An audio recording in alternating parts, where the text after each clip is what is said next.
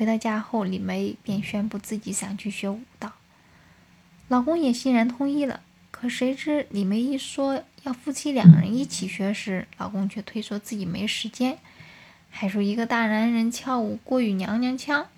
李梅劝说了半天，没能说劝说动老公。李梅看劝说不成，便开始改变策略。她呢，开始每天去公园里学舞，回到家还时不时的练练。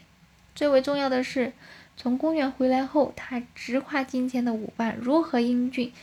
舞技有多棒，天天听老婆嘴里夸别的男人英俊帅气，再想到两人还切紧切着跳舞，这让李梅老公开始担心了。于是，等到祭司前的时候，李梅刚出门没一会儿，她老公也就直奔公直奔公园。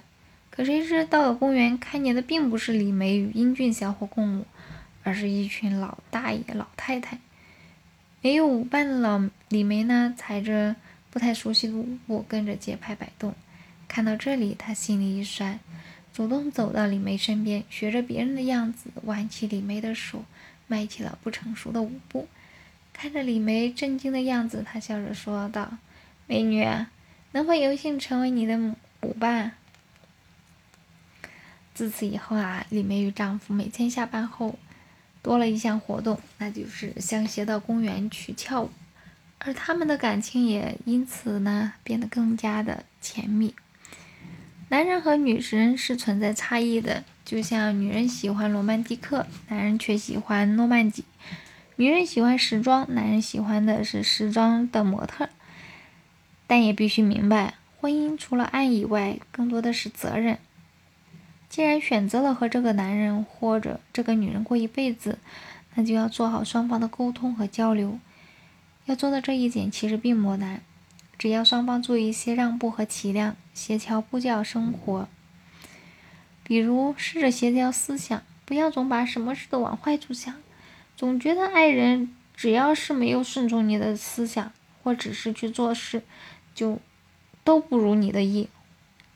换位思考一下。说不定他这么做另有原因呢，比如试着协调行为，不要总是摆出一副冷面面对你的爱人，说话的语气尽量轻柔，再轻柔。要知道你们是最亲的人，不是对手。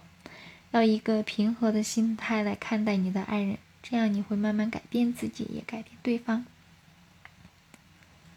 婚姻需要两个人经营，它需要互相协商。彼此包容，甚至有时候还需要一方做出妥协。